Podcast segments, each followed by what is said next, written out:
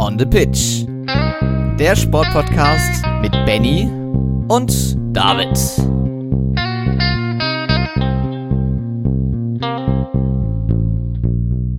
Die Sportler des Jahres wurden gekürt, die Darts-Weltmeisterschaften haben begonnen und wir feiern unter anderem Weltcupsiege von Pius Paschke und Viktoria Karl. Das alles in Folge 196 von On the Pitch, der Sportpodcast. Heute in einer ganz besonderen Ausgabe, denn Benny hat mir einige Sprachnachrichten zukommen lassen. Ähm, wir haben es leider nicht geschafft, terminlich uns beide zusammenzuschalten. Deswegen werdet ihr auf diesem Wege über das Neueste aus der vergangenen Sportwoche auf den ähm, auf den Stand der Dinge also gebracht und auch so ein bisschen über den heutigen Montag, den 18. Dezember, mit über den mit auf den Laufenden gehalten, denn da ist noch einiges Zusätzliches passiert, unter anderem bei der Darts-Weltmeisterschaft, aber eben auch zum Beispiel bei den Alpinen.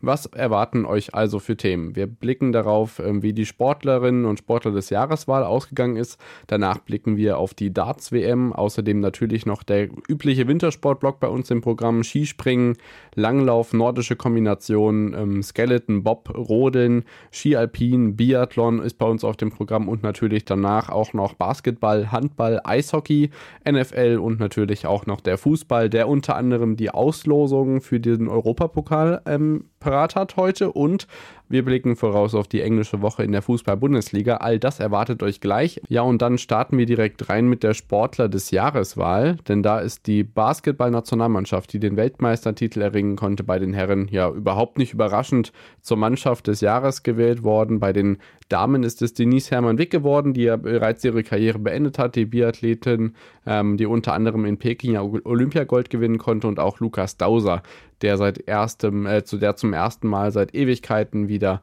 ähm, eine deutsche Goldmedaille im Turnen geholt hat. Das ähm, also die ja, Preisträgerinnen und Preisträger, wir gratulieren ganz herzlich. Ich denke Platz 2 und 3, die meisten von euch werden es mitbekommen haben, ähm, müssen wir jetzt nicht hier an der Stelle weiter vertiefen. Deswegen können wir gleich zum nächsten Thema gehen und dann startet Benny gleich mal mit einem kleinen Update zur Darts-WM. Endlich wieder Darts WM. Es steht wieder das Highlight des Darts Kalenders an. Die Darts WM ging am Freitag der vergangenen Woche los. Und ähm, ja, direkt am ersten Abend muss man auch sagen, dass der Titelverteidiger Michael Smith, der bei der vergangenen WM im Finale ja Michael van Gerven geschlagen hat, ähm, sich doch strecken musste in Runde 2 gegen Kevin Dutz, der im Vorhinein am selben Abend Stowe Buns, den US-Amerikaner, mit 3 zu 0 schlug. Äh, der ärgerte nicht nur Michael Smith, sondern ähm, kam tatsächlich sehr knapp dran an den Titelverteidiger und brachte ihn an den Rande einer Niederlage. Am Ende war es ein 3 zu 2 von Michael Smith. Ansonsten ähm, muss man aber sagen, dass die Favoriten sich bisher zum Großteil sehr komfortabel durchgesetzt haben. Dave Chisnell zum Beispiel steht mit einem 3-1 über Cameron Menzies in Runde 3. Gary Anderson schlägt im Altmeisterduell mit Simon Whitlock äh, den Wizard 3 zu 0. Joe Cullen gewinnt gegen Darren Penholt 3 zu 0. Ja, und ansonsten ähm, ist ein gewisser Florian Hempel auch im nächsten Jahr auf der Profitour unterwegs, denn er schlägt äh, ja, in einem Spiel, was für ihn wahrscheinlich äh, das entscheidendste äh, für das kommende Jahr gewesen ist, ähm, Dylan Slevin, den jungen Iren, mit 3 zu 1 und äh, sichert sich damit einen Platz unter den Top 64. Ähm, der kann ihm da zu 99 Prozent nicht mehr genommen werden und das ist erstmal eine tolle, äh, ja, eine tolle Sache. Er trifft in Runde 2 dann auf ähm, Dimitri Vandenberg den Mann, den kennt er ja schon, denn vor zwei Jahren hatte Dimitri Vandenberg in Runde 2 der WM bereits rausgeworfen. Also da eine gute Vorgeschichte. Ähm, vielleicht geht es da nämlich noch weiter, weil ich meine, der Druck ist jetzt raus, die Tourcard steht auch im kommenden Jahr. Das sollte doch mal Aufwind geben. Ansonsten, ähm, genau, was wartet natürlich noch auf uns? Äh, vielleicht kann ich noch mal ganz kurz auf die äh, Deutschen eingehen, die in den kommenden Tagen noch spielen werden. Die dabei sind Dragutin Horvath und Ricardo Pietrezco. Beide Deutsche starten am Dienstag. Äh, Dragutin Horvath im ersten Spiel gegen Mike De Decker und Ricardo Pietrezco gegen die Japanerin Mikuru Suzuki. Ähm, genau, und ansonsten natürlich äh, warten wir noch äh, sehnsüchtig auf die zweite Runde äh, wenn es heißt, dass auch Gabriel Clemens und Martin Schindler in das Turnier einsteigen. da können wir uns auf jeden Fall äh, auch auf einige Hammerpartien freuen. Zum Beispiel Martin Schindler könnte auf äh, Fallon Sherrock treffen. Ähm, das stand jetzt an diesem Abend, äh, als ich gerade diese Audio aufgenommen habe, noch nicht fest, äh, denn sie trat jetzt am Sonntag gegen Jermaine Vatimena an. Das Spiel müsste gerade laufen. Ähm, also ähm, da könnte es zu einem Kracher kommen äh, und äh, Schindler könnte Sherrock treffen. Da sei äh, natürlich nochmal gesagt, Schindler wäre der Favorit, aber Sherrock ist auf dieser Weltmeisterbühne mit den Fans im Rücken natürlich eine echte Waffe. Ansonsten, ähm, genau, äh, wie ich schon sagte, Gabriel Clemens, ähm, auf ihn warten wir ja ebenfalls noch. Der startet ebenfalls äh, noch ins Turnier. Moment. Genau, Gabriel Clemens ist ja auch noch dabei. Der startet ebenfalls in, ins Turnier und das ist am Donnerstag in der kommenden, äh, in dieser Woche. Er trifft entweder auf Rian van Veen oder äh, den, oh, ich glaube, er kommt aus Hongkong, äh, Leung. Ähm, also auch da äh, ist natürlich Clemens der Favorit, aber ein Rian van Veen den jungen Niederländer sollte man nicht unterschätzen. Genau, diese Darts-WM macht hier zum Beginn schon mal richtig Spaß. Wir hatten jetzt auch am heutigen Montag schon mal ganz interessante Partien, unter anderem Mann Lok Leong gegen Gian van Veen. Das ist das mögliche Duell, gegen den dann äh, Gabriel Clemens, beziehungsweise der Sieger aus diesem Duell. Inzwischen ist es Leung geworden. Gian van Veen überraschend schon ausgeschieden. Äh, Leung, der aus Hongkong kommt, wird also Gegner von Gabriel Clemens sein. Das äh, wusste Benny zu dem Zeitpunkt der Aufnahme noch nicht. Und wir freuen uns natürlich auf die Abendsession des Dienstages, denn da ist nicht nur Steve Beaton am Start, sondern auch Dragutin Horvath und Ricardo Petreczko, also die deutschen Nummer 2 und 3 ähm, für die Reihenfolge der Darts WM steigen da in das Turnier ein und auch Michael van Gerven äh, ist dabei, also der Dienstag 20 Uhr, da lohnt sich das Einschalten. Auf alle Fälle, bei uns geht es hier nach der Unterbrechung weiter mit Skispringen, im, ja, den Disziplinen im Eiskanal und dann auch Langlauf und nordischer Kombination. Hey, Malte Asmus von meinsportpodcast.de hier. Ab März geht's weiter mit unseren 100 Fußballlegenden. Staffel 4 bereits. Freut euch auf Zlatan Ibrahimovic, Michel Platini, Cesar Luis Minotti, Paolo Maldini, um nur mal vier zu nennen. Und bis wir mit der vierten Staffel kommen, hört doch einfach noch mal rein in die bisherigen drei Staffeln. Ronaldinho, Sepp Meyer, Gary Lineker, Lothar Matthäus und viele weitere warten da auf euch. 100 Fußballlegenden. Jetzt. Überall, wo es Podcasts gibt. Da sind wir wieder zurück nach der Unterbrechung und ich denke zur Einstimmung auf das Wintersportwochenende überlasse ich gleich mal Benny das Wort. Ja, wie gut soll eigentlich der restliche Winter noch werden? Das kann man sich fragen, wenn man auf die deutschen Ergebnisse im Wintersport schaut. Und äh, da ist es auch fast egal, in welcher Sportart, ob das ähm, tatsächlich im Skispringen ist, wo äh, ja das gesamte Team eigentlich absolute Topleistungen abliefert, Genauso aber auch natürlich im Biathlon, äh, wo jetzt, ja, nach dieser Woche übrigens bereits drei Weltcup-Sieger ähm, ja, sich Weltcupsieger in dieser Saison nennen können. Äh, und auch im Langlauf übrigens, denn äh, da gab es wahrscheinlich die größte Überraschung in der äh, dieswöchigen Winter, im, im dieswöchigen Wintersportkalender, denn ja, da ging es nämlich für die Langläufer nach Trondheim und es wartete ein deutscher Einzel-Weltcupsieg. Äh, und das äh, ja tatsächlich bei den 10 Kilometer der Damen Interval Start Classic. Da gewann Viktoria Kahl ihren ersten Weltcupsieg elf Jahre nach ihrem Debüt im Weltcup-Team. Aber generell, was für eine Zeit von Viktoria Kahl kürzlich erst ihren ersten Podestplatz einfahren können. Jetzt direkt der erste Weltcupsieg hinten dran vor Rosie Brandon und Ebba Anderson. Natürlich zwei Namen, die wir im Langlauf durchaus kennen. Ähm, aber sonst auch die Woche war wieder sensationell von ihr. Also im Sprint äh, holte sie am Ende den fünften Platz, kam da bis ins Finale. Ebenfalls beim Skiathlon, da lief es auch richtig gut. Am Ende wurde es ein starker sechster Platz. Also was für ein tolles Ergebnis ja, für, ähm, für äh, Viktoria Karl. Was für ein Start in die Saison. Ich denke, David kann gleich noch mal ein bisschen auf die, mehr auf die Einzelheiten eingehen, vielleicht auch ein bisschen mehr auf die einzelnen Starter. Aber das sticht da natürlich heraus. Und ich würde gerne äh, direkt weitergehen. Denn ähm, ja, äh, vielleicht können wir das diesmal tatsächlich komplett in einen Blog packen, David, denn ähm, es ist einfach so exciting, so spannend, was hier alles passiert ist. Deswegen gehe ich direkt in diese Audio über in das Skispringen. Und was soll man sagen? Es lief aus deutscher Sicht ebenfalls nicht minder schlecht. Äh, wir, wir schauen auf jeden Fall erstmal auf die Männer, weil da warten die ganz großen Highlights. Denn Pius Paschke, nicht nur äh, in dieser Saison bereits seinen ersten Weltcup-Podestplatz äh, einfahren können, danach warteten ja schon ein paar mehr. Äh, der Mann, äh, das gehört noch dazu, ist ja mittlerweile Jahrgang 1990, also gehört auch, in, ich will nicht sagen zum alten Eisen im Team, aber auf jeden Fall zu den Erfahrenen. Und jetzt kann er endlich ja, mit äh, 33 Jahren seinen ersten Weltcup-Triumph feiern. Das vor Marius Lindwig und Stefan Kraft. Was für ein Ergebnis. Auch Halvor Egner Granerüth war übrigens wieder am Samstag richtig gut in Form. Endlich mal wieder mit Platz 4. Das ist schön zu sehen. Andi Wellinger am Ende auf Rang 12, Karl Geiger auf 20, Hammann auf 24, Leier auf 26. Also da war das deutsche Team leider noch nicht 100% auf der Höhe, aber das sollte sich auf jeden Fall am zweiten Tag bessern, denn da sah es wirklich verdammt gut aus.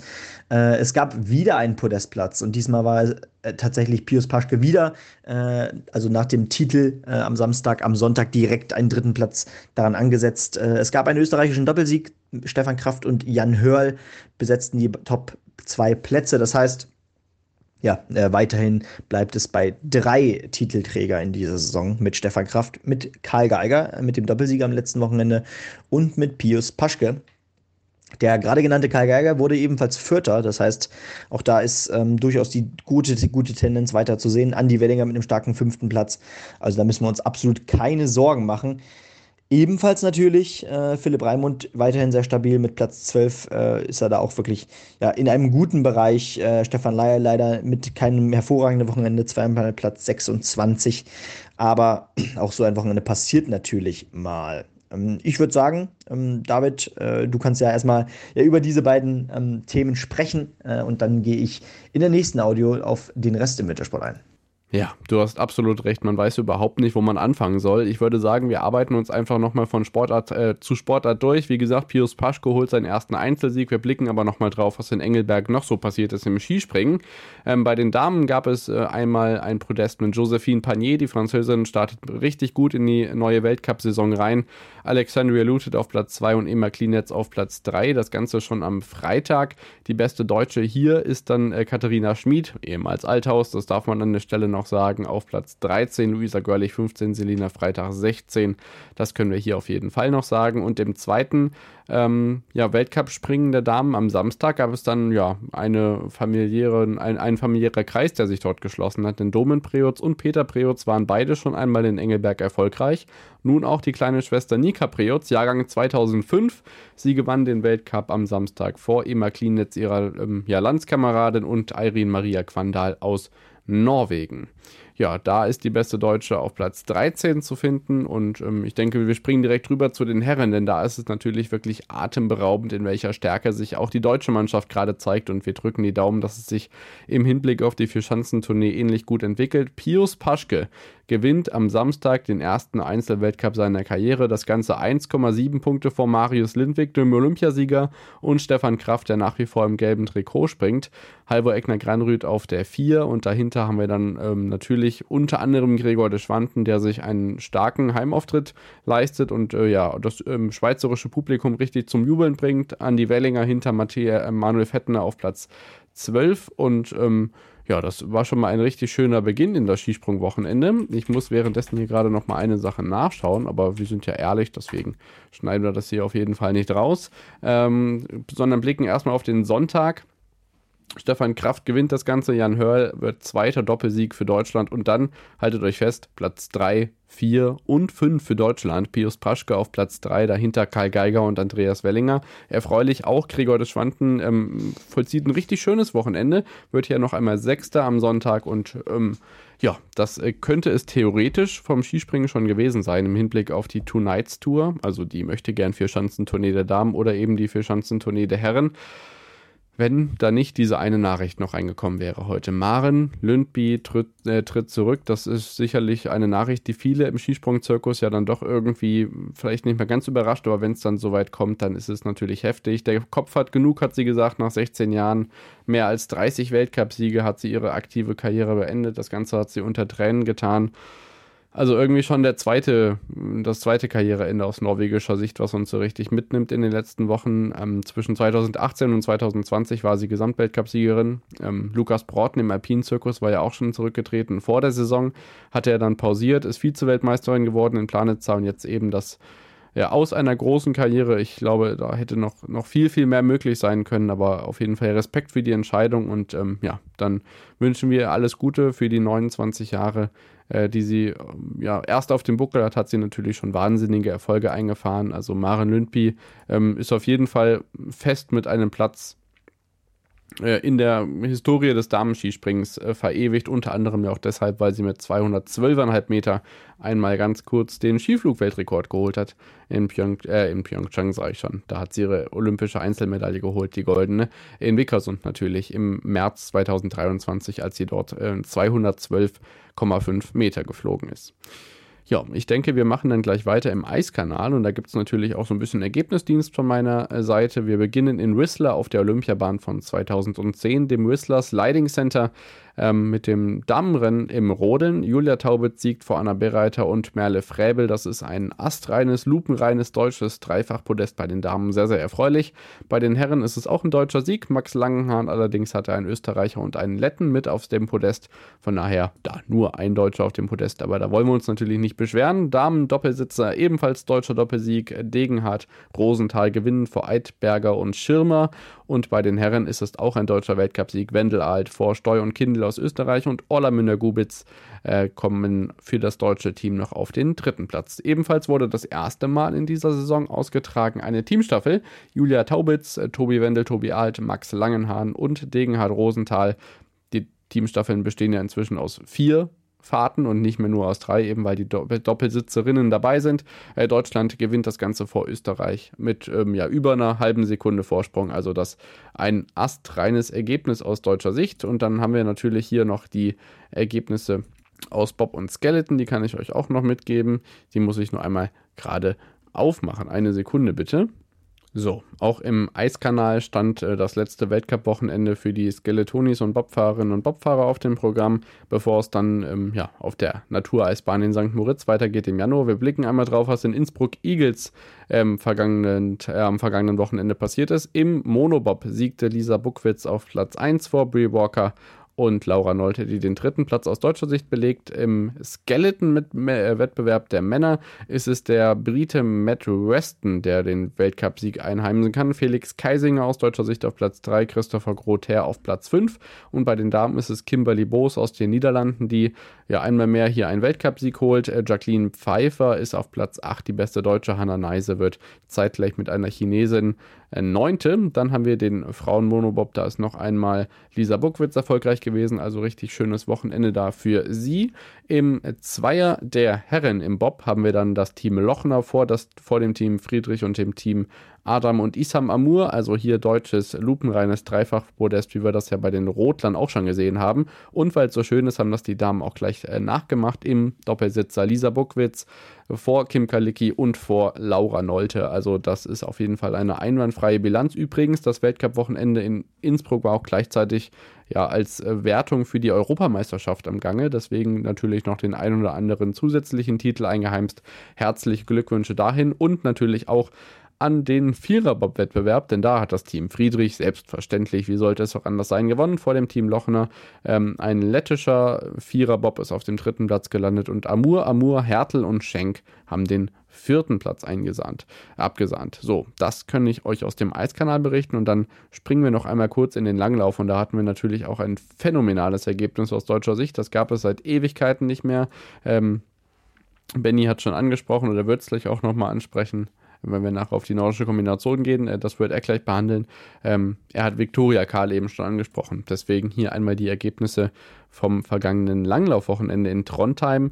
Im Sprint kann ich euch sagen, Viktoria Karl schon richtig gut reingestartet am Freitag mit dem, fünf, äh, mit dem fünften Platz. Also sie ist ins Finale eingezogen, ähm, zusammen mit zwei Norwegerinnen, zwei Schwedinnen und einer US-Amerikanerin, Jessie Diggins. Wie gesagt, da belegte sie den fünften Platz.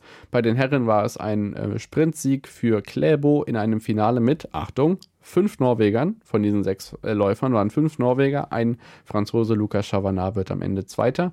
Und dann kommen wir zu den wirklich spannenden Rennen. Wir hatten einen Skiathlon, hatte ich letzte Woche schon angekündigt. Die Distanzen werden langsam länger. Anderson vor Diggins und Weng. Ähm, da ist Viktoria Karl schon sensationell gut äh, Sechste geworden. Bei den Herren einmal mehr Kläbo erfolgreich. Ähm, bester Deutscher dort auf dem zwölften Platz Friedrich Moch. Und dann kommen wir zu den richtig spannenden Rennen. Ja, Eins haben wir noch übrig. Äh, Herren, 10 Kilometer, Kläbo erfolgreich. Also einwandfreies Wochenende da für ihn. Friedrich Moch wird hier 18. Und dann ist es soweit. 10 Kilometer, klassische Technik, das kann sie plötzlich auch. Viktoria Karl gewinnt fast 20 Sekunden mit 20 Sekunden Vorsprung vor Rosie Brennan und Ebba Anderson. Also ein furioses Ergebnis. Ähm, schön Gratulation an Eurosport 2, dass man es auch sehen konnte. Ich weiß gar nicht, wie viele Stunden später man das in den Öffis dann mitbekommen hat. Also Viktoria Karl kann man wirklich nicht genug gratulieren. Pia Fink dazu noch auf Platz 7 mit dem deutschen Mannschaftsergebnis. Wirklich kann man sich überhaupt nicht beschweren. Das ist wunderbar. Ich äh, freue mich sehr für das Team rund um Peter Schlickenrieder, was man da für Erfolge einfahren kann. So, und jetzt übergebe ich noch einmal an Benny, denn es geht weiter mit der nordischen Kombination in Ramsau am Dachstein. Aber auch in der nordischen Kombination lief es richtig gut, denn da gab es ebenfalls einen Podestplatz zu feiern. Und zwar bei den Männern. Ähm, da haben wir schon gesehen, dass auch das Team grundsätzlich äh, sehr stabil ist ähm, und konstante Leistung abliefert. Da sind immer mal mehrere auch in den Top 10, Top 10 vertreten. Diesmal waren es sogar ähm, im ersten Wettbewerb vier Deutsche in den Top 10 und Manuel Feist macht den dritten Platz klar. Gewonnen hat am Ende aber nicht Magnus Rieber, sondern äh, der Österreicher Johannes Lampater. Natürlich auch wahrscheinlich das größte Versprechen hinter Jan Magnus Rieber für die kommenden Jahre. Und auch sonst ähm, gab es vor allem viele vierte Plätze. Äh, zum einen äh, konnte Nathalie Armbruster mal wieder äh, fast einen Podiumsplatz äh, sich sichern. Ähm, da waren nur drei besser am Ende mit Gida Westfold Hansen natürlich, Ida Marie Hagen und der Finnin Minja Korhonen, die noch ein Jahr jünger ist als die zu sechs geborene Nathalie Armbruster. Äh, des Weiteren natürlich auch schön zu sehen, dass übrigens ähm, in dem Rennen, in dem Manuel Feist Dritter wurde, Julian Schmid auf sieben, Rützek acht und Terence Weber auf Platz zehn landeten. Ähm, genau, im zweiten Rennen übrigens bei den Damen äh, ja, gab es wieder einen norwegischen Doppelsieg, nur in der anderen Reihenfolge, denn Ida Marie Hagen konnte in gewisser Weise die Dominanz äh, so ein bisschen außer Kraft setzen von Gida Westfold Hansen, die am Ende auf Rang 2 stand dieser Hirner aus Österreich, vollendete das Podium mit Rang 3 und auch Nathalie Armbruster wieder solide mit Platz 6. Auch Jenny Nowak mal wieder mit dabei und auch gar nicht so schlecht mit Platz 9. Also auch da sieht es durchaus gut aus. Und wir gehen nochmal ganz kurz auf das letzte Turnier der Männer an diesem Wochenende ein. Es gab nämlich insgesamt einen Doppelsieg. Auch hier ähm, gewann nämlich am Ende Johannes Lampata vor Jarl Magnus Rieber und dem zweiten Österreicher im Bunde, Stefan Rettenegger. Vierter wird diesmal wieder in Deutschland natürlich. Äh, am Ende war es Johannes Ritzek, äh, der ja wirklich doch eine sehr solide Saison bisher hinter sich gebracht hat. Manuel Feist, ähm, ja, am Ende nochmal Achter. Auch das ist, glaube ich, ein Ergebnis, mit dem man äh, glücklich sein kann. Und Wendelin Tannheimer noch nicht lange im Weltcup-Team dabei. Äh, ich glaube, das müsste auch sein bestes Weltcup-Ergebnis sein, mit Rang 13 am Ende. Ähm, das spricht doch eine deutliche Sprache, dass wir da auch, ja, auch den Nachwuchs haben, der danach kommt. Danke dir, Benny, für das nordische Kombinationsupdate. Ich kann ja noch einmal zusammentragen. Westfold Hansen vor Horgen und Korhonen, Armbruster einmal auf dem vierten Platz. Und das, ähm, ja, kann man auch von dem zweiten Tag behaupten, zumindest in umgekehrter Reihenfolge. Horgen auf Platz 1, Westfold Hansen auf Platz 2. Sie kann auch mal nicht gewinnen. Lisa Hirne aus Österreich auf Platz 3 und Nathalie Armbruster wird Sechste. Jenny Nowak wird Neunte in dem zweiten Wettbewerb am Samstag. Und natürlich auch die Herren, die waren dabei. Das heißt Lamparter Rieber Feist und einmal Lamparter Rieber Rettenegger mit einem doch aufstrebenden deutschen Mannschaftsergebnis. Da scheint es so zu sein, dass Rützek und Feist in diesem Jahr die stärksten sind. Und Schmid ist natürlich auch noch mit dabei, Weber. Also man wechselt sich da ganz gut ab mit den Top 10, Top 20 Ergebnissen. Ähm, ja, von daher beobachten wir das auf jeden Fall weiter. Ich kann euch mal gerade sagen, wie es im Kalender weitergeht bei den nordischen Kombinierern, denn da ist natürlich ja über den Jahreswechsel auch immer so ein bisschen, ja, Pause angesagt. Man konzentriert sich ja dann vor allem doch eher auf die Tour de Ski und auf die Vier-Schanzentournee. Das heißt, hier ist es so, dass man jetzt pausiert und zwar bis Oberstdorf, 12. bis 14. Januar. Da geht es dann bei den Herren und bei den Damen weiter in der nordischen Kombination. Und bei uns geht es nach der Unterbrechung weiter mit Ski Alpin und Biathlon. Deswegen bis gleich. In rund 40 Folgen habt ihr mich jetzt schon sagen hören, I want to tell you about the Beatles. Ich habe euch die Geschichten zu ihren Alben und ihren Songs erzählt, euch ihre wichtigsten Wegbegleiter und Vertraute vorgestellt und natürlich die Orte, die für die Bandgeschichte eine wichtige Rolle spielten. Habt ihr die drei bisherigen Staffeln schon durchgehört? Nein? Na, worauf wartet ihr dann noch? Rein in den Podcatcher eurer Wahl und einfach mal losgehört. Und folgt gerne auch unserem Instagram-Kanal iwtty-Beatles Podcast. Da sind wir wieder zurück nach der Unterbrechung und melden uns wieder mit dem Wintersport. Ähm, ja, Al Alpiner Skizirkus ist das Stichwort. Die erste Klassikerabfahrt des äh, Jahres steht auf dem Programm. Es gab die ein oder andere Absage, aber an diesem Wochenende kann man wirklich sagen, es wurde mehr gefahren, als abgesagt wurde. Von daher lohnt sich ein Blick auf die Ergebnisse. Bryce Bennett ähm, gewinnt die erste Abfahrt des Weltcup-Winters. Das war so nicht geplant. Also nicht, dass er gewonnen hat, sondern dass das jetzt in Gröden erst die erste Abfahrt, die ins Ende äh, zu Ende gebracht worden ist, der Saison gewesen ist. Ähm, Bennett vor Kilde und Odermatt und ähm, ja, Bromet Baumann gleich mit dem Top 10 Ergebnis Platz 9 eingefahren. Das ist richtig schön. Beppi Ferstel wird 15. Ähm, es geht weiter mit dem Super G. Auch hier der erste der Saison ausgetragen. Auch da vorher alles abgesagt. Ebenfalls in Gröden Kriechmeier vor Hemmetsberger und Odermatt, der Schweizer, der kann wirklich alles fahren offensichtlich. Hier ist bester Deutscher Thomas Dresen auf Platz 18. Simon Jocher wird 20. Dann haben wir noch eine zweite Abfahrt, ebenfalls auf der Sasslong-Piste. Da hat der ja, Lokalmatador Dominik Pares gewonnen vor Alexander Armold-Kölder und Bryce Bennett, der die erste Abfahrt für sich entscheiden konnte. Und hier bin ich euch natürlich auch die beste deutsche Platzierung noch schuldig. Das ist Andy Sander auf Platz 19 und ihr merkt schon, da hat jeder mal so ein bisschen die beste Platzierung mit einheimsen können. Deswegen sind wir auch da in der Breite sehr gut aufgestellt im alpinen Skizirkus. Dann kommen wir zu den Damen. Die waren in Val d'Isère am Start, unter anderem auf den WM-Pisten von 2009, ebenfalls mit einem Speed-Wochenende. Da wurde ein Training abgesagt, aber ansonsten konnte man die Wettbewerbe ganz gut runterfahren. Die zweite Abfahrt der Saison wurde gewonnen von Jasmine Fluri aus der Schweiz vor Joanna Halen aus der Schweiz, also ein Schweizer Doppelsieg. Cornelia Hütter verendete das äh, Podium für Österreich mit dem dritten Platz. Sophia Goggia, die im letzten Jahr natürlich unter anderem mit gebrochener Hand trotzdem Weltcupsieger eingefahren ist, ähm, auf dem vierten Platz und die beste Deutsche wurde Kira Weidle auf Platz 13. Auch den Super G haben wir noch, ebenfalls hier der zweite der Saison. Prione vor Kaiser Wickauf-Lee und Sophia Goggia, die hier dann auf dem Podium landet und für Deutschland schön erfreulich Kira Weidle und Emma Eicher beide in den Top 10 mit Platz 9 und Platz 10. Also hier ähm, ja, merkt man auch so ein bisschen, dass man sich bei den Athletinnen so ein bisschen breiter aufstellt. Das ist auch schön. So, und die Herren sind jetzt am Sonntag und am Montag auch unterwegs gewesen und zwar in Alta Badia mit äh, den traditionellen Riesenslalom-Wettbewerben dort. Marco Odermann hatte ich eben schon angesprochen. Der Alleskönner siegte am Sonntag vor Philipp Subsic und Esan Granjetz. Ähm, Joan Verdu aus Andorra hatten wir in der letzten Woche schon angesprochen. Der wurde hier Fünfter. Das ist auf jeden Fall eine Erwähnung wert. Bester Deutscher wurde Alex Schmid. Nach Comeback hatten wir auch schon angesprochen auf Platz 17. Und in dem anderen Riesenslalom am heutigen Montag hat auch Marco Odermatt gewonnen von Marco Schwarz und San Kranjetz. Hier wurde Alex Schmid 13. und damit auch bester Deutscher. So, dann sind wir beim Biathlon angekommen und da kann ich wieder gekonnt an Benny übergeben. Ja, und dann gehen wir in den Biathlon. Ich habe ja schon angekündigt, es gab den dritten Weltcup-Erfolg, ähm, den Welt dritten Weltcup-Sieg aus deutscher Sicht in dieser Saison. Und es ist ein dritter Name auch zudem, denn es ist ein alter Bekannter. Benedikt Doll, mittlerweile kann er sich auch Weltmeister schmücken, ähm, steckt ja wahrscheinlich in seiner letzten äh, Saison seiner Karriere. Und was für ein Top-Tag hatte äh, nicht nur er, sondern das gesamte deutsche Team am Tag des Sprints in Lenzerheide. Äh, Benedikt Doll gewinnt vor Johannes Tinius Bö und Philipp Navrat, der auf Rang 3 landete. Stolaholm Lagreit auf 4 und dann Philipp Horn teilt sich den vierten Platz mit Lagreit und sechster wird Johannes Kühn. Also was für ein Ergebnis aus deutscher Sicht. Was anderes kann man da, glaube ich, nicht sagen. Bei den Frauen äh, gab es im Sprint einen äh, ein Sieg von der Französin äh, Justine Brezas-Boucher vor Ingrid Landmark-Tandrevold und Lisa Vitozzi. Beste Deutsche wurde Franziska Preuß siebte ohne Fehler. Das zeigt eigentlich wieder,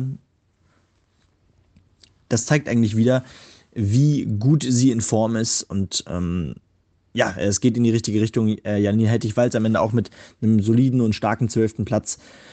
Vanessa Vogt wegen eines Schießfehlers am Ende Rang 21, aber auch das, ähm, es ist nicht ihre Disziplin, es ist nicht sonderlich schießlastig, deswegen ähm, gehen wir, würde ich sagen, direkt in die Verfolgung. Da gewann nämlich auch Justine Bresas-Boucher. Da gab es sogar einen Doppelsieg mit äh, Julia Simon aus Frankreich ähm, am Ende Skogan, die Norwegerin, äh, auf Rang 3 und Franzi Preuß mit nur zwei Fehlern äh, sogar auf Rang 4. Tolles Ergebnis. Vanessa Vogt dann ohne Fehler auf 7 und Hettich Walz mit einem Fehler auf Rang 8. Also richtig gute Ergebnisse auch hier. Während in der Verfolgung bei den Herren am Ende, ja, ein alter Bekannter gewinnt. Es gab einen norwegischen Dreifacherfolg. Äh, wenn tatsächlich alle top in Form sind, dann äh, kann das eben häufiger passieren. Johannes Tinisbö vor Endres Strömsheim und Sturlaholm Lagereit. Äh, dahinter dann Martin Ponziloma mit drei Fehlern und Johannes Dahle auf Rang 5. Philipp Horn als bester Deutscher auf 7, Kühn 9 und Strelo mit nur einem Fehler auf Rang 10. Also wieder ein gutes Mannschaftsergebnis. Doll am Ende mit am Ende ja sieben Fehlern auf Rang 17, Navrat mit ebenfalls sieben Fehlern auf Rang 18 äh, was anderes kann man da, glaube ich, nicht sagen als trotzdem wow, weil, naja, mit so vielen Fehlern überhaupt noch unter die Top 20 zu geraten, muss man erstmal hinbekommen. Und dann kam, äh, kamen die lang, äh, lang ersehnten Massenstarts. Und ähm, ja, in gewisser Weise wie gemacht für äh, das Öberg-Duo, äh, Elvira Öberg und Hanna Öberg. Und so kam es am Ende auch. Wenn die beiden treffen, man weiß, dann wird es gefährlich. Und trotz zweier Fehler beider landen sie hier auf Rang 2 und 3, Elvira auf 2, Hanna auf 3, hinter Justine Bresas-Boucher, die damit ja eine perfekte Woche vollendet. Was anderes kann man da, glaube ich, nicht zu sagen. Franzi Preuß verteidigt den siebten Platz, in gewisser Weise, den sie ja auch ähm, ja, im Sprint schon eingefahren hat. Äh, tolle Woche oder solide Woche auch von ihr. Vanessa Vogt am Ende auf 21, hätte ich Walz auf 23. Das sind alle der Top 30. Und dann natürlich noch zum Massenstart der Herren, denn ähm, auch da gewann am Ende äh, Johannes Tinius Bö, der äh, ja, schafft es langsam in Topform zu kommen. Johannes Dauerle auf zwei, Bö auf drei. Also die Norweger geraten gerade wirklich ja, in altbekannte Muster oder verfallen in altbekannte Muster, denn Vettles Jorstad Christiansen auf fünf, äh, Verbjörn Sörum auf Rang sechs. Wir haben fünf Norweger unter den Top sechs. Und dann gibt es noch eine kleine Überraschung aus deutscher Sicht, dass David Zobel tatsächlich mit Rang 7 nochmal ein richtig gutes Ergebnis feiert.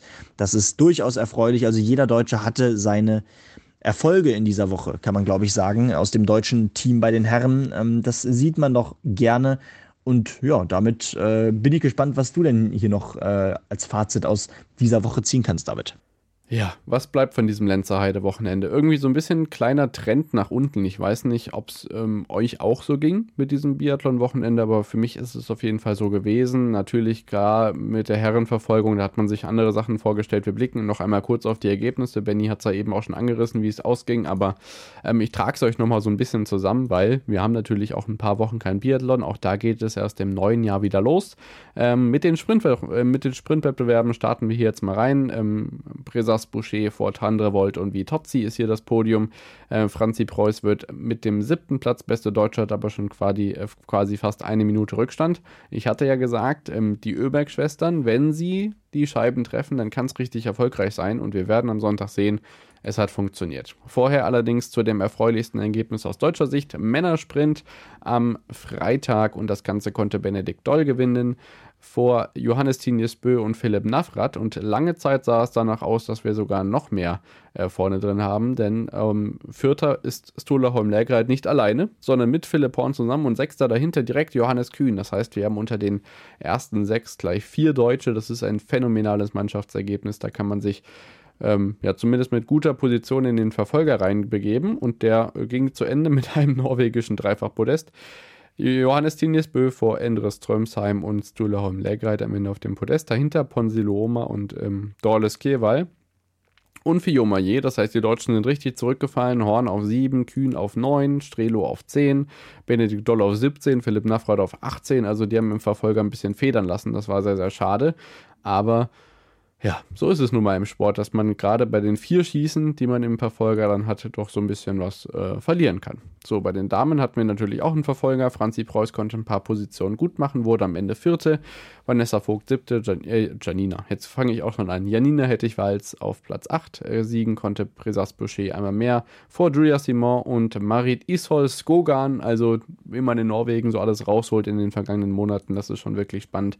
Da tauchen auch ein paar neue Namen auf. So, jetzt kommt das, was ich eben schon versprochen hatte. Die beiden Öberg-Schwestern haben performt, haben jeweils nur zwei Fehler geschossen, aber sind trotzdem aufs Podest gelaufen. Hinter ihnen Lisa Vitozzi, das reicht trotzdem. Elvira auf zwei, Hanna Öberg auf drei, Justine Presas-Boucher mit einem überragenden Wochenende siegte auch hier. Ähm, beste Deutsche in der, im Massenstart unserer Lieblingsdisziplin wird mit dem siebten Platz Franziska Preuß. Bei den, Damen, äh, bei den Herren hatten wir dann ebenfalls eine ja, norwegische Übermacht. Ähm, Norweger auf Platz 1, 2, 3, 5 und 6. David Zobel wird mit zwei Fehlern bester Deutsche auf Rang 7 und Philipp Horn wird Zwölfter mit drei Fehlern. Das Ganze jetzt aus dem Biathlon-Zirkus, ich denke, ganz gut zusammengetragen. Ähm, und wie gesagt, da geht es auch erst im kommenden Jahr weiter und dann wird sich sicherlich auch ein bisschen Klarheit darüber breit machen, wie das mit Stola Holm Lägreitin weitergeht, denn der hat am Freitag aus Versehen ähm, anscheinend in seinem Hotelzimmer seine Waffe testen wollen. Beim Trockenschießen hat er sich, äh, hat sich allerdings dann eine Kugel gelöst. Er hatte das Magazin schon mit auf dem Hotelzimmer und deswegen ja, wurde er bestraft und auch äh, durfte er am Sonntag dann nicht mehr ans, äh, an den Start gehen. Und ich bin gespannt, wie sich dieser Fall jetzt weiter auflöst. Denn das ist auch was, das ich so in der Form jetzt in meinen Jahren, die ich Wintersport und Biathlon verfolge, noch nicht ganz so oft ähm, mitbekommen habe. Von daher bin ich gespannt, wie das von der IBU gehandhabt wird. So, und ich denke, damit sind wir mit dem ähm, Wintersport fast am Ende, außer einer Sache, die möchte ich euch nur mitteilen, und zwar, dass Ramona Hofmeister, die Snowboarderin beim Parallel-Riesenslalom in Cortina d'Ampezzo, sich wirklich gut geschlagen hat. Ähm, es ist nicht ihr erster Weltcupsieg in dieser Saison, also auch abseits der ja wirklich richtig traditionellen Wintersportdisziplinen geht es richtig gut los aus deutscher Sicht und dann schließen wir eigentlich damit mit dem, was Benny auch anfangs schon gesagt hat, wie soll es eigentlich noch besser werden? Also ja, die Sportschau titelt unter anderem ja Pius Paschke, der späte Überflieger. Hm, so ein bisschen Sorgen muss man sich machen um Felix Loch in, in der Rodelbahn, aber ich denke, mit, mit diesen positiven Headlines, die wir am vergangenen Wochenende haben, auch mit Viktoria Karl, ähm, ist dieses Wochenende im Rundumblick aus deutscher Sicht auf jeden Fall positiv zu betrachten. Und dann machen wir weiter mit den nächsten Takes. Und zwar melden wir uns dann wieder mit Basketball, Handball, Eishockey, NFL und nachher natürlich auch noch dem Fußball. Bis gleich. Da sind wir wieder zurück nach der Unterbrechung und melden uns wieder in diesem Falle jetzt mit dem Handball, bevor ich Benny gleich ein kleines Update aus dem Basketball gibt und dann nachher auch noch aus der NFL. Aber ich beginne, wie gesagt, mit dem Handball, denn da gab es am vergangenen ähm, in der vergangenen Woche den DHB-Pokal der Männer und zwar das Achtelfinale, von dem wir euch noch berichten müssen. Und zwar haben sich da durchgesetzt Hamburg, die Füchse Berlin, Melsungen hat gegen Leipzig gewonnen und unter anderem auch noch äh, Lübbecke, die dürfen jetzt gegen Melsungen ran. Damit hat die MT das vermeintlich einfachste Los für das Viertelfinale bekommen im DHB-Pokal. Ebenso sind weitergekommen die Rhein-Neckar-Löwen, die Magdeburger, die Wetzlar rausgeschmissen haben, äh, Flensburg gegen den BRC gewonnen hat und Gummersbach gegen Göppingen. Und die Viertelfinalpartien für Anfang Februar stehen auch schon fest. Wie gesagt, Lübbecke gegen Melsungen. HSV Handball gegen Flensburg, Füchse Berlin gegen Gummersbach und Magdeburg gegen Rhein-Neckar-Löwen. Das ist natürlich schon eine ordentliche Partie, da kann man sich auf jeden Fall drauf freuen. Und äh, wenn wir auf den vergangenen HBL-Spieltag blicken, ist es auch nicht ganz ohne Schlagzeilen, denn unter anderem Kiel gewinnt in Eisenach 32-40. Keine große Überraschung. Magdeburg gewinnt zu Hause gegen die Rhein-Neckar-Löwen 38 zu 24. In der Höhe schon heftig. Ähm, die Füchse gewinnen in Lemgo, auch keine Überraschung. Aber HSG Wetzlar im Hessen-Derby gegen die MT Melsung. 28 zu 27 in allerletzter Sekunde. Lenny Rubin mit dem entscheidenden Tor für die Mittelhessen mit wichtigen Punkten im Abstiegskampf. Und der Melsung stürzt jetzt auf Rang 5 in der Tabelle, hatten ja die Tabelle am Anfang der Saison noch angeführt. Flensburg verliert am Wochenende, deswegen ist der Anschluss nach oben noch einigermaßen gewahrt. Also diese Handball-Bundesliga macht wirklich richtig Spaß.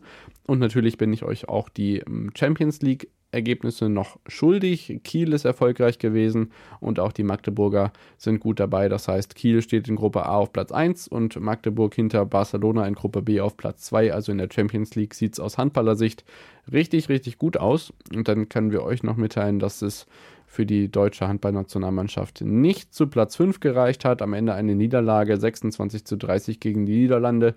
Es ging also dann nicht in Richtung ganz großem Titel für die Handballfrauen. Da ist nämlich Frankreich ähm, Weltmeister geworden vor Norwegen. Ähm, 31 zu 28 das Ganze im Finale. Bronze konnte Dänemark gewinnen im ja, Duell der Gastgeberländer, im Derby quasi. 27 zu 28 am Ende mit dem besseren Ergebnis für die Däninnen. Und ja, dann geht es im Handball natürlich auch weiter mit der Nationalmannschaft der Herren, denn die Heimeuropameisterschaft steht an mit den ersten beiden Spielen, dann unter anderem im Januar nochmal so ein bisschen zum Testen äh, gegen Portugal am 4.1. und am 10.01. dann gegen die Schweiz. Das zum Handball und dann kann euch Benny gleich verraten, wie es im Basketball so aussieht. Ähm, aus der Euroleague kann ich euch ein bisschen vorwegnehmen. Sowohl Alba als auch die Bayern haben verloren. Das ist soweit keine Überraschung und alles weitere aus der BBL kann euch Benny verraten. In der Basketball-Bundesliga, da hieß es wiederum Platz 2 gegen Platz 4. Also da stand ein echtes Topspiel an zwischen Ratio vom Ulm, den Tabellenzweiten, der bisher in elf Spielen nur drei Niederlagen kassiert hat, und dem FC Bayern München. Äh, ein Spiel weniger, aber ebenfalls schon sieben Siege und nur drei Niederlagen auf dem Konto.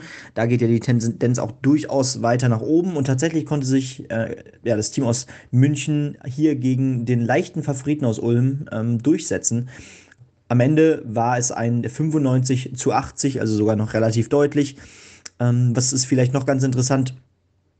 Zum einen natürlich, dass äh, die Rostock Seawolves äh, hier mit diesem 101 zu 78 Erfolg gegen Braunschweig natürlich äh, ja durchaus nach einer bisher schwachen Saison ähm, versuchen, sich jetzt langsam an die äh, Playoff-Plätze ranzurobben. Da ist man nämlich jetzt Platz 11 und kämpft sich da so ein Stückchen weiter nach oben. Äh, der Saisonstart war ja wirklich bedeutend schwach äh, auch Alba Berlin konnte nach zwei Niederlagen endlich mal wieder gewinnen. Diesmal gegen Oldenburg. Auch dank eines äh, hervorragenden Schlusssports am Ende gewannen sie 90 zu 85. Ein verdammt wichtiger Erfolg für die Berliner. Auch da äh, ja, äh, läuft die Saison noch nicht so ganz so, wie man sich es am Anfang erhofft hatte. Ähm, auch Würzburg äh, konnte überzeugen an diese, in dieser Woche, denn es gab in einem Duell der direkten Konkurrenten um einen Platz in den Playoffs ein Duell mit Bonn und da gingen sie am Ende mit 97 zu 78 ebenfalls als Sieger vom Platz. Was zeigt das am Ende alles äh, in der Tabelle? Auf Rang 1 immer noch die Niners Chemnitz, nach elf Spielen immer noch nur eine Niederlage auf dem Konto und auch die Academics Heidelberg wurden äh, ja, zer zerworfen, um es mal so zu sagen. 93 zu 69. Ähm, das spricht eine klare Sprache. Dahinter wird es wiederum spannend, denn äh, Ulm, Berlin, München, Hamburg, ähm, nee, doch, doch, genau, Hamburg. Ähm, ebenfalls wie Ludwigsburg und Fechter. Alles hinter den ersten beiden Platzierungen, hinter Chemnitz und Ulm, steht da gerade bei sieben Siegen von Platz drei bis Platz sieben. Äh, da ist also wirklich noch alles drin unter den Playoff-Plätzen an sich. Dahinter sieht es auch noch spannend aus, denn ähm, ja, auch Würzburg steht bei sechs Siegen äh, auf diesem achten und letzten Playoff-Platz. Bonn direkt dahinter ähm, mit zwei Spielen mehr und deswegen auch einen Sieg mehr. Äh, und dahinter kommen fünf Siege. Also was man sagen kann, natürlich, Tendenzen sind zu erkennen. Ähm, die Top-Teams, sowas wie Bayern oder Alba, die kämpfen sich aber langsam auch wieder zurück. Ähm, da sieht es wieder ganz gut aus. Und ja, so viel erstmal zum Basketball. So, und dann melde ich mich wieder mit einem kleinen Update noch aus dem Eishockey. Das darf natürlich auch nicht fehlen. Wir haben in der DEL 1 jetzt einen neuen Tabellenführer, denn die Fischtown Penguins aus Bremerhaven konnten gegen die Straubing Tigers 2-0 gewinnen. Und weil die Eisbären Berlin zu Hause gegen, die sind ziemlich heimschwach, ist mir aufgefallen. Also die Eisbären Berlin haben schon so einiges an Heimspielen verloren diese Saison. Jetzt gegen äh, die Adler Mannheim 1 zu 3, deswegen nur noch auf Platz 2 in der Tabelle und aus hessischer Sicht blicken wir natürlich auf die Löwen Frankfurt, die haben am Sonntag gegen die Augsburger Panther äh, verloren, 2 zu 4 zu Hause, aber da wird ja gefühlt jeden zweiten Tag gespielt. Auch noch über Weihnachten hinweg. Also von daher gibt es da keine Pause und wir bleiben weiter dran im Eishockey. Und auch die DEL 2 ist natürlich spannend. Aus hessischer Sicht gerade haben die Kaslaskis zwar in Overtime gegen Kaufbeuren verloren, behaupten aber weiterhin ihre Tabellenführung, während es für die Mittelhessen aus Bad Nauheim eine Niederlage gab gegen Ravensburg 3 zu 2 jetzt äh, weiterhin Tabellenplatz 5. Da ist also noch alles möglich, aber wir bleiben auf dem Laufenden und Benny kann jetzt mal euch updaten, was in der NFL am vergangenen ähm, Sonntagabend passiert ist. Das hört ihr nun. Und danach, das können wir glaube ich direkt hintereinander schneiden, gibt es dann den Fußball noch. Das heißt, da blicken wir unter anderem auf die Europapokal-Auslosung, deutsche Fußballligen und noch vieles mehr. Also jetzt erstmal NFL, danach Fußball. Ja, David, ähm, tatsächlich gibt es jetzt in der NFL schon den ersten Division Champion und äh, wenig überraschend vielleicht auch sind das die 49ers, San Francisco 49ers.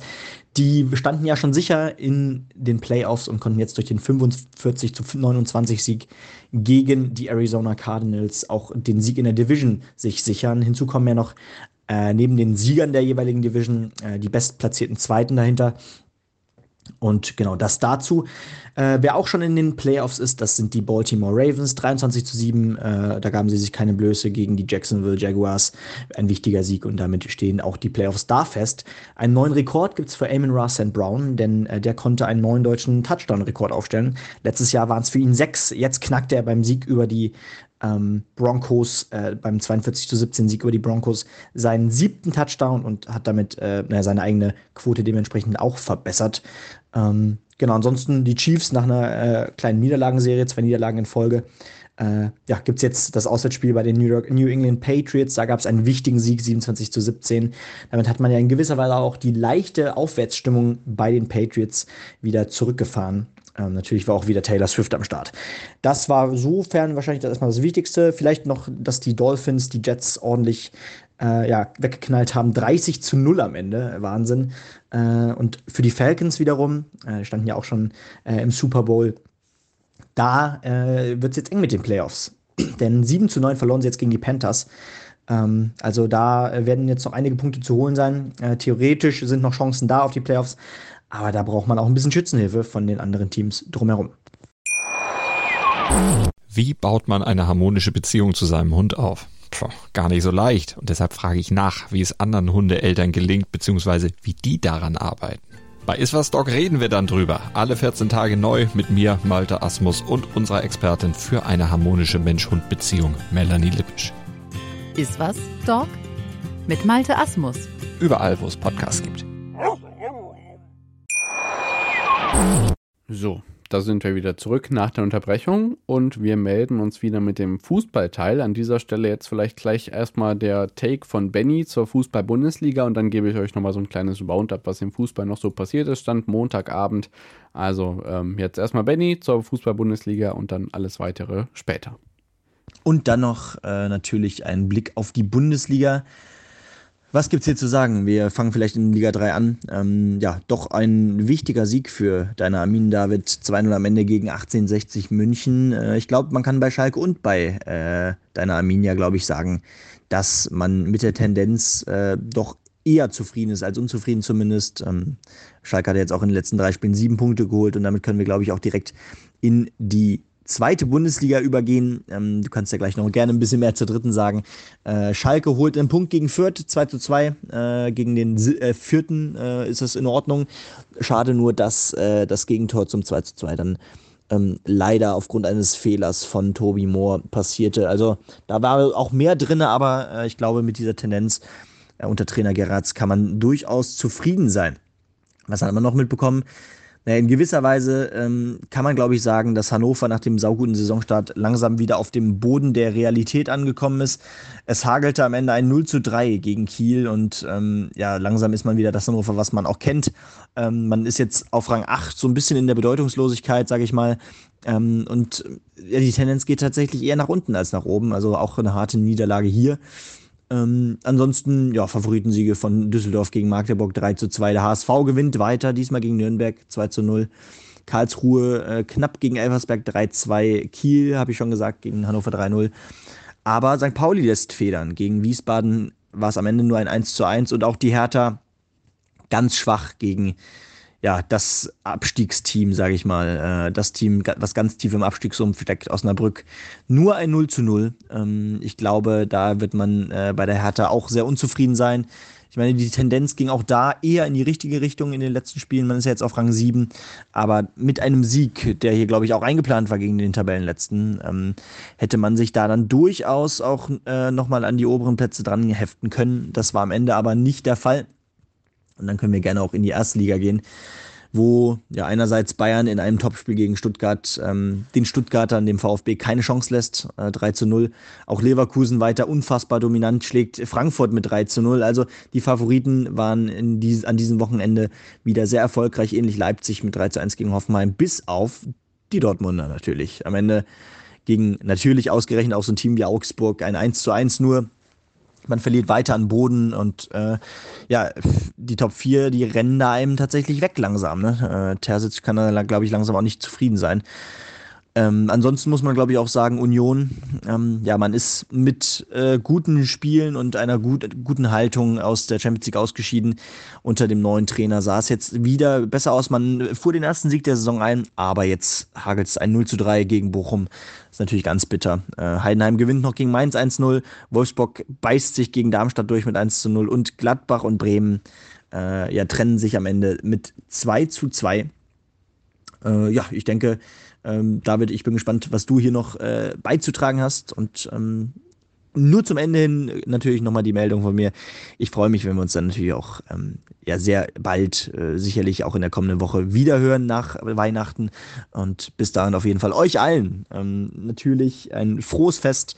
Habt ein paar schöne Feiertage, erholt euch gut und dann äh, startet natürlich auch der Sport fix wieder. Ich meine, Deadline, äh, äh, am Ende kann man natürlich auch über die, über die Weihnachtstage genug NFL, Premier League und Co. gucken. Äh, ich glaube, einige Interessierte wird es hier auch da geben. Ja, das sind die Bundesliga-News. Ich glaube, dann können wir da gleich anschließen. Was soll ich sagen? Ähm, endlich mal wieder ein Sieg für meine Arminen. Ähm, ein 2 zu 0 von Arminia Bielefeld gegen 1860. Das ist auf jeden Fall ein Erfolgserlebnis nach vielen Unentschieden. Und da beginnt jetzt quasi auch schon die Rückrunde mit ähm, dem ja, vollendeten 19. Spieltag jetzt dann mit der Partie gegen Dresden für meine Bielefelder. Das war am ersten Spieltag gleich eine Niederlage. Mal gucken, wie man das jetzt auf Tabellenplatz 13 rumreißt. Über die zweite Liga hat Benny auch schon gesprochen. Da ist natürlich jetzt mit Kiel ein neuer Tabellenführer am Start, haben 3 zu 0 gegen Hannover gewonnen. Und in der ersten Liga, ja, da freuen wir uns auf jeden Fall auf die englische Woche, denn morgen Abend, ich denke, auf die Ergebnisse des Wochenendes müssen wir jetzt an der Stelle nicht weiter eingehen, geht schon wieder los. Äh, Dienstag ähm, Abend unter anderem mit ähm, Bremen-Leipzig, Dortmund-Mainz, Hoffenheim gegen Darmstadt, wichtiges Spiel für den inzwischen Tabellenletzten aus Südhessen. Mittwoch Union Berlin gegen 1. FC Köln, sehr, sehr spannend. Äh, Abstiegsduell, Leverkusen äh, zu Hause gegen Bochum, Frankfurt empfängt Mönchengladbach, Wolfsburg, Bayern, Stuttgart gegen Augsburg und Heidenheim gegen Freiburg. Das ist ja fast schon ein kleines Derby. So, dann kann ich euch noch verraten, dass inzwischen auch klar ist, wer ähm, die DFB-Pokal- Viertelfinals überträgt, denn das werden wir natürlich auch bei Screentime Sport besprechen, aber hier hat es natürlich auch seinen Platz. 30. und 31. Januar gibt es da äh, St. Pauli gegen Düsseldorf und Hertha gegen Kaiserslautern. Letzteres Spiel wird allerdings nur bei Sky gezeigt und am 6. und 7. Februar gibt es dann die anderen beiden Viertelfinals. Leverkusen, Stuttgart in der ARD und Saarbrücken gegen Mönchengladbach. Vielleicht ja das dritte Opfer des Drittligisten. Ähm, das wird im ZDF gezeigt.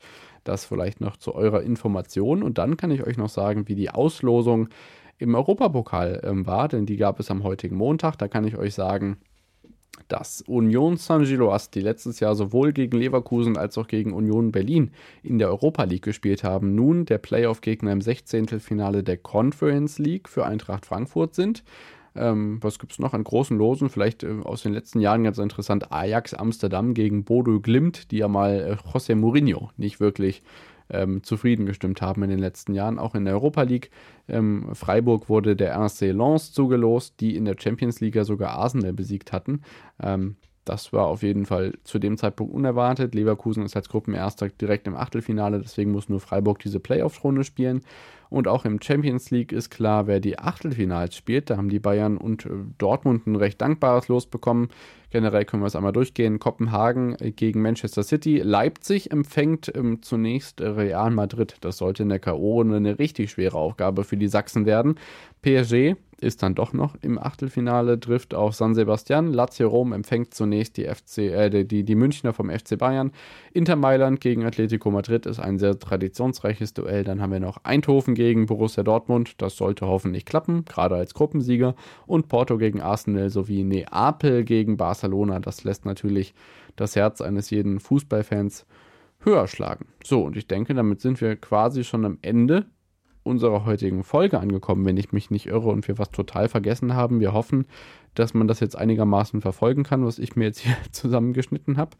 Ähm, und dann bleibt uns eigentlich erstmal nur zu sagen, dass wir euch ähm, ja eine schöne Weihnachtszeit wünschen. Habt eine schöne Zeit mit euren Liebsten und bleibt schön gesund, denn ich meine, in nicht nur meinem Umfeld ist es gerade so, dass viele Leute krank werden oder die Corona-Welle wieder zurückkommt. Also Macht euch ein paar schöne Stunden unter dem Tannenbaum und dann hören wir uns ähm, spätestens dann irgendwie zwischen Darts-WM-Pause, Vier-Schanzentournee, irgendwie zwischen den Jahren wieder. Wir werden uns sicherlich melden und dann ja, so ein bisschen auf das Jahr zurückblicken. Unsere Athleten der Woche werden wir bis dahin hoffentlich auch in die Pötte gekriegt haben. Das ist ja spätestens so zum Jahresrückblick immer eine ganz ratsame Sache, wenn wir das mal zustande kriegen. Also bleibt gesund, genießt die Feiertage und ähm, guten Rutsch gibt es von uns noch nicht, denn wir werden uns sicherlich vorher nochmal hören. Bis dahin, gehabt euch wohl und feiert schön. Ciao, ciao.